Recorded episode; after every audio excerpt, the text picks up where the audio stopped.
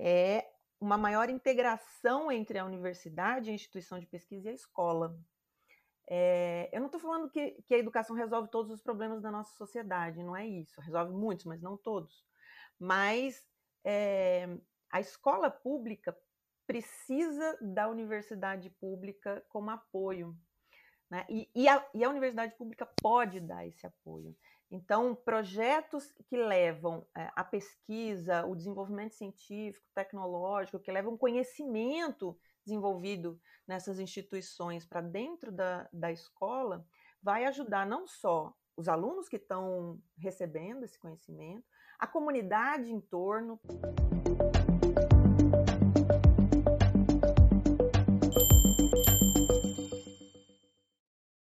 Olá, bem-vindo, bem-vinda ao Espaço Recíproco. Hoje nós temos a honra de receber aqui a Mariana Moura, que é pesquisadora pós-doc do Sou Ciência na Unifesp.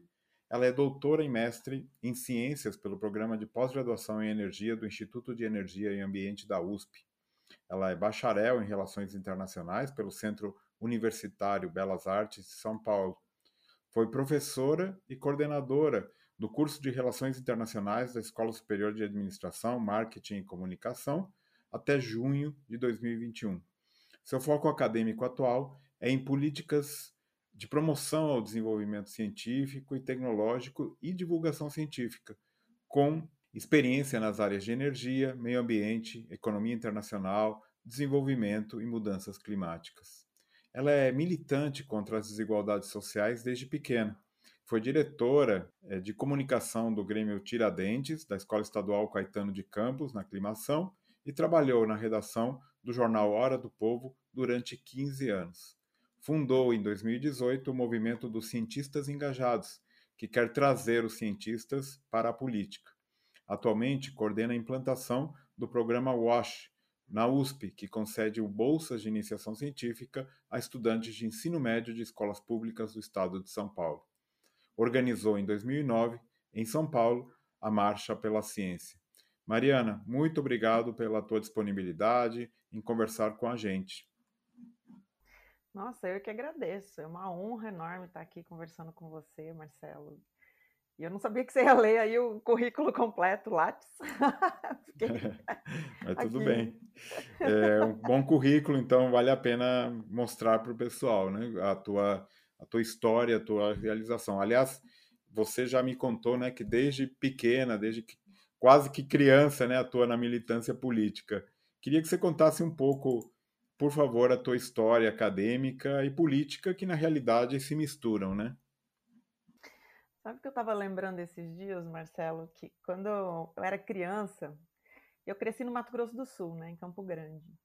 E aí, quando eu era criança, tava, tinha um novo governo e tava assim, mó furor, né, furor em torno das políticas novas e tal, redemocratização. E eu fundei um negócio chamado Clubinho Verde, era eu e eu que ficava andando na rua recolhendo lixo, porque eu achava que não podia ter lixo assim jogado na rua. Né? Eu acho que eu devia ter uns oito anos de idade. Já era assim, engajada com as coisas.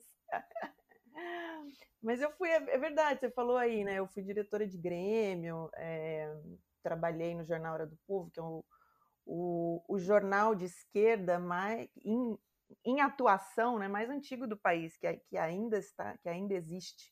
Ele existe desde acho que 1979, se eu não me engano. E que nunca fechou. Então, assim, é um jornal muito, muito importante, que fez parte da minha formação política e, e econômica. Mas essa trajetória política tem a ver também um pouco com os meus pais, né? Meus pais também lutaram contra a ditadura. Meu avô veio para o Brasil é português, veio para o Brasil né, na época do Salazar, porque ele estava sendo perseguido lá em Portugal, então também contra a ditadura. Então, é uma coisa meio familiar. E aí, quando eu entrei na área acadêmica, é, eu saí fora de toda essa né, discussão política, atividade política, queria me concentrar na, no mestrado, mas eu não consegui. eu não consegui, porque comecei a ver assim, um monte de coisa que eu achava errada. Eu, eu sou uma pessoa muito né? Eu não consigo ficar calada quando eu vejo uma coisa que eu não que não está certa. Então eu vi um monte de coisa que achava errada e, e as pessoas me convidaram para voltar né, para a militância e acabou que eu aceitei o convite e fui representante discente no conselho universitário durante dois anos e tal.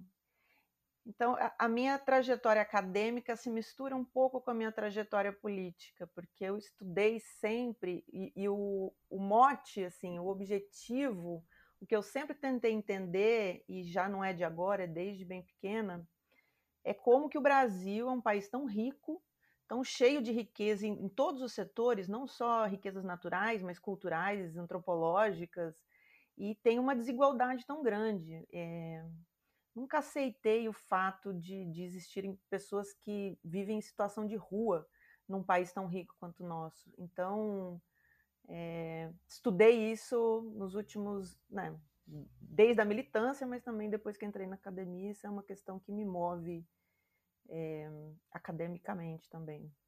Então, aliás, você está hoje né, fazendo um pós-doutorado na Unifesp, no Centro Sou Ciência, e eu queria justamente, fiquei curioso saber o que, que você está estudando, o que, que você está investigando é, no seu pós-doutorado. Olha, esse foi um convite maravilhoso. Eu entrei no edital no final do ano passado, assim, na maluquice. E me encontrei, assim, no Sou Ciência, a Soraya Smiley, a equipe toda, a Maria Angélica, todo mundo maravilhoso lá. E eu estou estudando financiamento da ciência.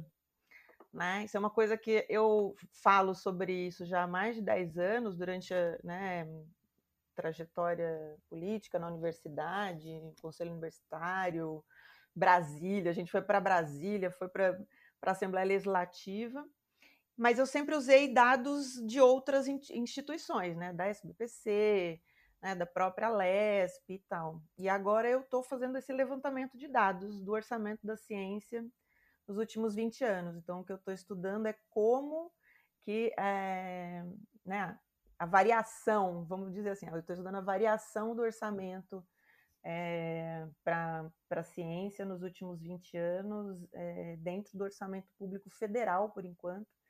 E aí o objetivo, numa próxima etapa, é descer para os para financiamento, os financiamentos estaduais né, para ciência e tecnologia. Oh, muito legal. E complexo, né? Porque é difícil encontrar as fontes e, e saber direitinho o que aconteceu, mas é um desafio. Para isso mesmo, tem algum tempo para fazer esse pós-doutorado. É, e uma das tuas principais causas é o engajamento de cientistas na política, e por isso mesmo acho que você ajudou a criar o movimento dos cientistas engajados. Por que, que você acredita que os cientistas devem participar mais da política? É, e a consequência disso? Se alguém aqui que está escutando quer se engajar, quer participar, o que, que deve fazer? Por onde deve começar?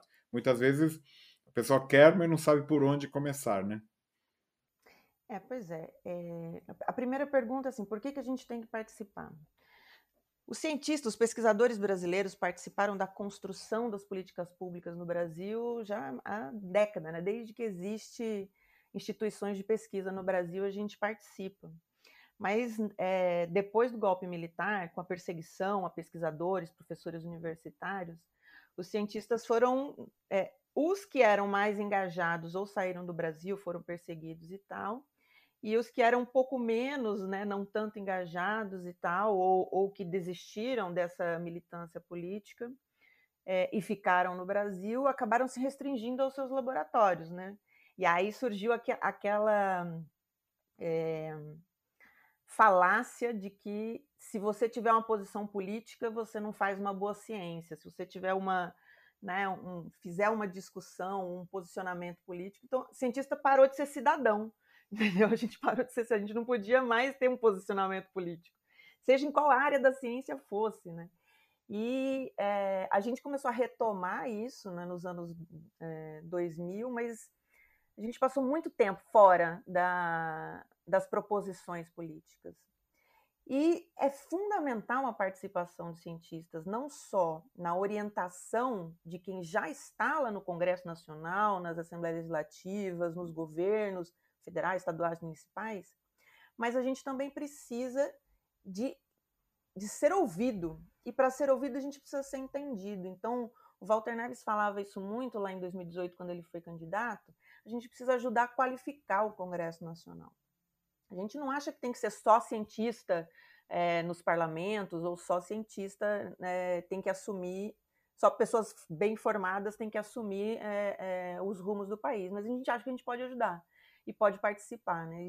Existem bancadas de vários setores da sociedade que se organizam para serem representados, né? E a gente precisa se organizar também para ser representado, até para ajudar a qualificar a discussão e o debate dentro dos parlamentos brasileiros. Então, acho que é por isso que a gente tem que participar. Agora, como participar? Tem várias formas. Né? Você pode se organizar na sua universidade, na sua instituição, você pode é, participar do, dos, né, da, das entidades representativas de estudantes, de professores e tal. E você pode se engajar em, em é, entidades científicas também, né? SBPC também faz uma, uma atuação política.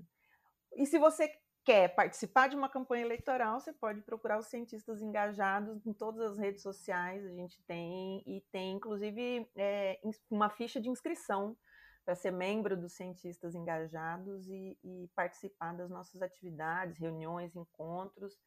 Esse ano a gente vai ter bastante candidato cientista no Brasil inteiro, de vários partidos diferentes, então vale a pena. Se você, não, se você ainda não quer ser um candidato, vale a pena você fazer a campanha de alguém que seja da ciência, ajudar a eleger um cientista. Bom, mas falando nisso, eu já soube que você mesmo vai ser candidata a deputado estadual nas próximas eleições, né? É, quais são as tuas principais preocupações, aí discussões em teu projeto, é, nessa pré-candidatura que você está conversando com muitas pessoas, ouvindo? É, conta um pouquinho qual que é a tua, a tua base e a tua, a, a tua preocupação principal nessa candidatura. Olha, a gente faz uma discussão nacional sobre a importância da ciência para o desenvolvimento do país, mas a gente precisa pensar aqui no estado de São Paulo também.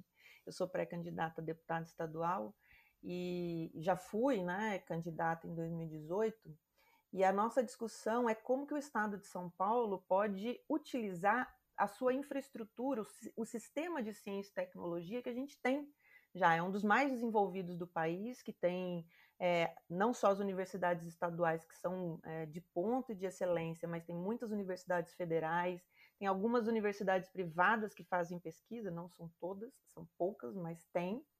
Né? Tem é, as FATECs e as ETECs, a gente tem institutos de pesquisa que, que já prestaram serviços gigantescos para a economia e, e né, para a população de São Paulo. Então a gente precisa utilizar melhor esse sistema, porque ele está desarticulado, Marcelo. Esse é, o, esse é o grande problema do Estado de São Paulo. A gente ainda está com. Eh, a gente tem esse sistema, tem muita coisa, mas está desarticulado. Então, se você tem, por exemplo, um bolsista de iniciação científica numa escola pública, é difícil para ele conseguir acesso a um laboratório numa instituição de pesquisa, seja uma universidade, seja um instituto. Mas não é porque ele não possa ou porque os pesquisadores não queiram recebê-lo, e querem, entendeu? Mas não existe nenhum incentivo. Você, tem que ir atrás de uma série de documentos para permitir que isso aconteça. É uma dificuldade enorme. Então, a formação do, do pesquisador, que deve começar desde a né, da, da educação básica, é, fica dificultada eh, por esses entraves. Sem contar, obviamente, a, a, separação enorme que tem entre o setor que produz ciência básica e, produz ciência aplicada, inclusive, e o setor produtivo no estado de São Paulo. A gente já teve mais próximo, né? É, nas primeira, na primeira metade ou na segunda metade do século passado, a gente já teve mais próximo. Agora existe uma, uma separação que é inaceitável. A gente tem uma produção científica incrível, enorme, gigantesca, que pode melhorar muito a vida da população do estado de São Paulo e do Brasil. E tem essa, a gente fica assim, andando em, solavanquinhos, né? A gente precisa de um plano, uma estratégia que faça com que a, a ciência seja produzida, que é produzida, chegue né, não só nas empresas, mas no setor público e chegue na população, né? Porque é dessa forma que a gente vai conseguir é, não só mostrar o que a gente faz, mas que, que seja em benefício do povo de São Paulo.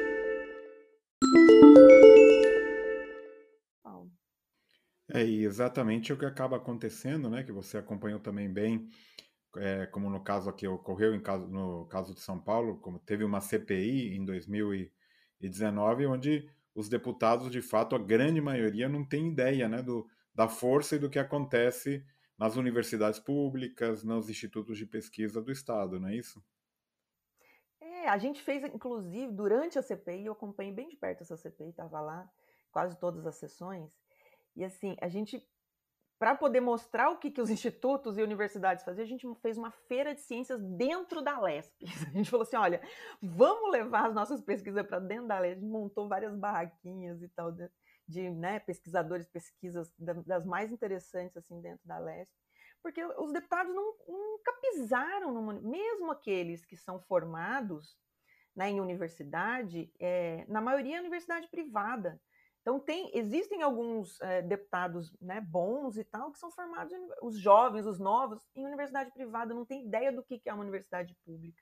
Né? E, e, e não só o desenvolvimento científico que ela é, carrega, mas também né, a formação de jovens do estado de São Paulo, é, que agora, com as políticas de cotas, tem se ampliado para né, a classe trabalhadora e para o e, povo. Tem se aberto mais para a entrada do povo. Mas, assim, é, era impressionante, Marcelo. Eu ficava impressionada com o desconhecimento assim, dos discursos dos deputados que estavam na CPI sobre o que é feito dentro das universidades.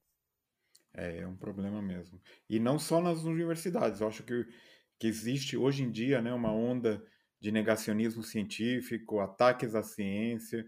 Como que você enxerga essa situação que nós estamos é, vivendo? Como fazer para debater esse assunto, para que as pessoas pensem melhor, pensem criticamente?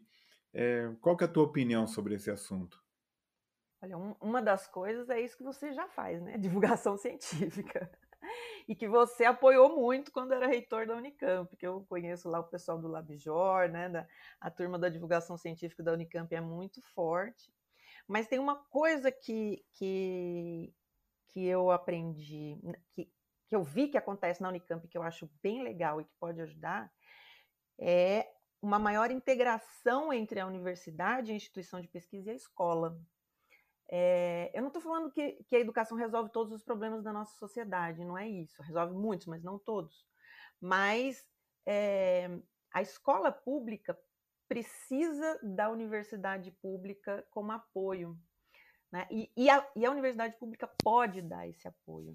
Então, projetos que levam é, a pesquisa, o desenvolvimento científico, tecnológico, que levam conhecimento desenvolvido nessas instituições para dentro da, da escola vai ajudar não só os alunos que estão recebendo esse conhecimento, a comunidade em torno, porque é, os pais, os tios, né, os vizinhos ficam todos assim é, envolvidos no processo, os professores dentro da escola que fazem um trabalho incrível, maravilhoso, mas né, muitas vezes tem que trabalhar em oito escolas, sei lá quantas escolas é, e não consegue acompanhar tão de perto né, o desenvolvimento de cada turma. Então, eu, nesse exato momento, estou com um foco muito grande em levar é, a universidade para dentro da escola. É por isso que estou ajudando a trazer esse projeto maravilhoso, né, o WASH, que foi criado aí em Campinas pelo Vitor Mamana, em 2013. Estou ajudando a trazer aqui para a USP, para as escolas né, da capital aqui da, da, cidade de São Paulo, mas também várias cidades do, do interior. Né? A gente está em um montão de cidade aí no interior. É, em Campinas, inclusive, tem várias escolas que, que fazem fizeram parte do projeto.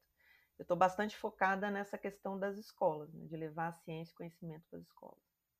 É, sem dúvida ajuda, né? Mas ainda temos um caminho pela frente, né, para realmente é, divulgar mais a ciência. Eu mesmo, e eu uso essa, essa palavra né, do engajamento para que dizendo que as pessoas precisam se engajar realmente na divulgação da ciência, na divulgação da educação pública, que é tão fundamental. Outro, outro aspecto que, que você também é, é, muito atenta é a questão da participação feminina na ciência e na política. Né? Eu te encontrei ali na, na cerimônia eh, faz pouco tempo da Academia Brasileira de Ciência e você estava toda emocionada com a, com, a, com o fato né, de que agora temos uma, é, uma presidenta da, da Academia Brasileira de Ciências, né, que é a Helena Nader, e queria que, que ouvir a tua opinião, né, o que nós, como país, devemos fazer para ampliar essa participação tão fundamental. Olha, é, tá mudando muito assim a, a, a, visão da participação das mulheres em vários setores da sociedade. Mas é, a gente ainda precisa fazer muita coisa.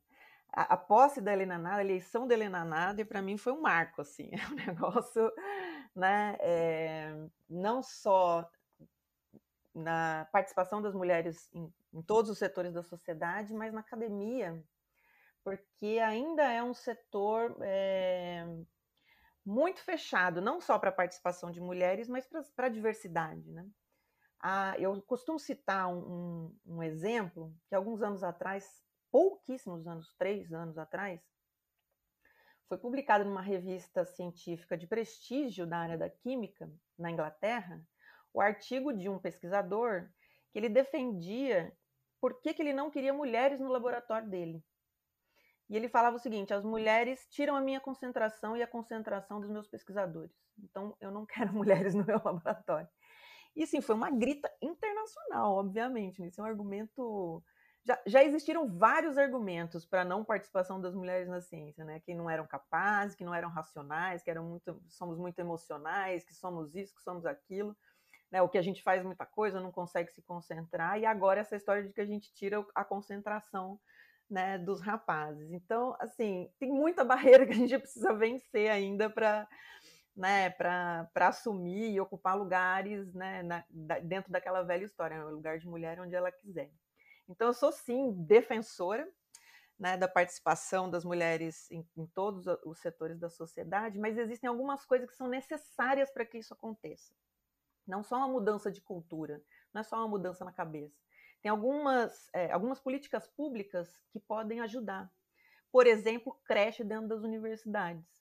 Porque uma pesquisadora com 30 anos de idade, eu já estou com 40, mas uma pesquisadora com 30 anos de idade, que está no auge da sua carreira, terminando o seu doutorado, iniciando o seu pós-doc, ela tem que decidir se vai ser mãe ou se não vai ser mãe e pode interromper um processo né, de, de evolução da carreira quando escolhe a maternidade. Isso para os homens é menos impactante e existem pesquisas que demonstram isso. Né? Tem um grupo chamado Parenting Science, fundado por brasileiras, que, faz, que fez um levantamento sobre isso exatamente, né? como que é, o, a, a, maternidade ou a parentalidade interfere muito mais em, em resultados científicos das mulheres do que nos homens. Não é só uma coisa que a gente sabe e que a gente fala, então já existem dados empíricos sobre o assunto. Então, a creche dentro das universidades é uma política importante. A valorização do período de amamentação é um período importante, porque, obviamente, a gente produz menos durante esse período, em termos acadêmicos, né, que, que é publicações científicas. Então, assim, é, em editais essa valorização, edital de mestrado e doutorado, mas também de contratação de professores. Então, já existe uma série de propostas nesse sentido, e a gente, obviamente, vai defender que sejam aprofundadas essas políticas, é, mas também para a entrada de jovens e meninas nas áreas de exatas. Né?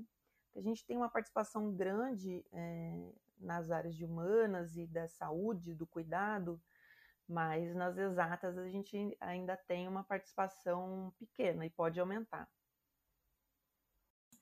Mariana, e agora, bom, eu queria que você comentasse, eh, ou sugerisse, melhor dito, para os nossos ouvintes aqui, é um livro, um podcast, uma série, um canal no YouTube, qualquer coisa aí que vier na sua cabeça, por favor. Cara, eu sou viciada em Star Trek, então você não pode falar isso. E agora eu tô assistindo todos os filmes que eu não tinha assistido ainda. Assisti já todas as séries, mas os filmes não. Mas eu vou, eu vou sugerir um livro. Esse aqui é o livro Economia Brasileira Contemporânea, não sei se dá para ver, que é do professor Nilson Araújo de Souza. É o livro que foi indicado pelo Ciro Gomes como o melhor livro de economia brasileira. E é um livro muito gostoso, Marcelo, porque o professor Nilson ele tem uma forma de falar sobre economia que não, que não é economês. Sabe aquele negócio que você não entende? Não, ele fala de um jeito é, em que, que a, as decisões de política econômica são tomadas de acordo com o movimento da sociedade. Então, a tomada dessa política tem esse resultado, e aí o povo foi para a rua, e aí o governo é, foi, é, foi para trás, tomou outra decisão. Então, é muito interessante, assim, é quase um romance, mas é muito bom. Muito bom. E você gosta de ouvir séries e podcasts? Que que você... Qual que é a tua, tua ainda, praia? Eu ainda não me acostumei com podcast, mas eu, eu tô alucinada com, esse, com esses streams, assim, que eu sempre fui de televisão, sempre gostei de uhum. série, de filme, e agora com esses streams, cara, eu me perco completamente, porque eu fico pulando de um para o outro, e gosto de ficção científica caramba, então... Legal. Bom, e a gente tem um quadro aqui que é o Arqueologia Acadêmica. A gente pede para os convidados mandarem é, algumas fotos e você se entusiasmou aí, mandou algumas fotos. Eu queria que você contasse um pouco essas imagens, o que representam e, e, e por que, que são importantes na tua vida. Cara, a primeira foto que eu mandei, eu estava bem jovenzinha, é, tá todo mundo assim, serião, de, de roupa social e tal, isso é na faculdade. Na faculdade que eu fiz, em várias de relações internacionais, tem um, um, um evento que chama Simulação de, é, de encontros da, das organizações das Nações Unidas. Né? Então, lá na, onde eu fiz faculdade, chamava BAMUN, é o, a simulação de reunião. E cada, cada grupo representa um país e, e, entra no debate, na discussão sobre um tema específico. Então, esse daí foi o BAMUN que eu participei quando eu era quando estava na faculdade, que eu era estava na graduação, e eu representei a África do Sul eu pedi para os meus colegas de faculdade manda, mandarem a foto para mim hoje, as fotos para mim hoje, eles mandaram 200 fotos da faculdade, mas elas, essas são impublicáveis. Eu achei que essa daí era mais séria. E daí você mandou outras também, como eh, fazendo discursos, né? Eu mandei uma também de um evento que eu ajudei a organizar, que é foi o seminário sobre teoria marxista da dependência, né, na USP, o, o, primeiro seminário desse tipo na universidade em mais de 30 anos, porque a teoria marxista da dependência foi banida da Universidade de São Paulo né, na década de 80. E aí a gente organizou um em homenagem a Vânia Bambirra, que é uma das, das fundadoras dessa teoria. E foi muito legal esse evento. Né? Foram três, quatro dias de seminário com pesquisadores do Brasil inteiro, de tudo que é lugar. Foi muito legal. E aí é, as atividades políticas, né? Porque eu já tive, já fiz discurso na Assembleia Legislativa, em defesa da ciência, na, no Congresso Nacional, tem uma foto aí que é no Congresso Nacional, num evento que a gente foi lá em defesa dos direitos dos pós-graduandos. É, na Assembleia Legislativa, defendendo o orçamento das universidades. Então, a minha atividade acadêmica e política se misturaram muito nos últimos anos. Muito legal. E tem uma foto aí com, com umas turmas também, né? Turmas aí, em, provavelmente em congressos, em atividades, né? Que você foi participando, né? É, aquela que tá todo mundo, que eu tô assim, sentadinho assim na frente, é ali na Fefeleste, né? Na frente do, do Auditório da Geografia, que foi durante o seminário da TMD. Tem uma outra foto que é do dia que a gente foi eleito é, eh, para a PG, aquela lá é a, a turma de, da gestão, que seria a próxima gestão da Associação de Pós-Graduandos da USP. Aquela foto foi tirada de madrugada, Marcelo. A gente passou assim. Ainda não existia voto eletrônico, né? Era voto de papel. A gente ficou contando até sei lá que horas da madrugada e saiu da sala e falou: não, vamos tirar uma foto que a gente merece. A gente tirou uma foto da gestão da PG. Bom, e um ping-pong agora para finalizar. Tua, queria que você comentasse a tua melhor e a tua pior lembrança da época da faculdade. Pode ser da pós-graduação, da graduação, que vier na tua cabeça. Melhor lembrança da época da faculdade são os meus colegas, cara. O dia que eu me formei depois deles, né? Porque eu era mãe, parei, tranquei e tal, mas eu, eu me formei depois deles. E aí no dia da formatura deles eu fui. Meu Deus, e foi uma festa inesquecível. Acho que eu acordei no outro dia sem saber onde eu estava. Foi maravilhoso, melhor lembrança da faculdade. É, pior lembrança da faculdade. Minha primeira prova de economia, traumática. Meu pai era meu professor de economia. E aí eu fiz a prova achando que eu ia arrasar, né? Porque, pô, eu escuto isso desde que eu sou criança e tal, não sei o quê. Aí eu tirei seis na prova. Aí ele entregando as provas para os alunos, ele abriu minha prova assim e mostrou para todo mundo: olha, isso daqui é o exemplo do que vocês não devem fazer na minha prova. Foi traumático, mas depois disso eu estudei horrores, só, só tirava 9 e 10 na prova dele. Muito bom. E, e uma aula inesquecível? Uma aula inesquecível.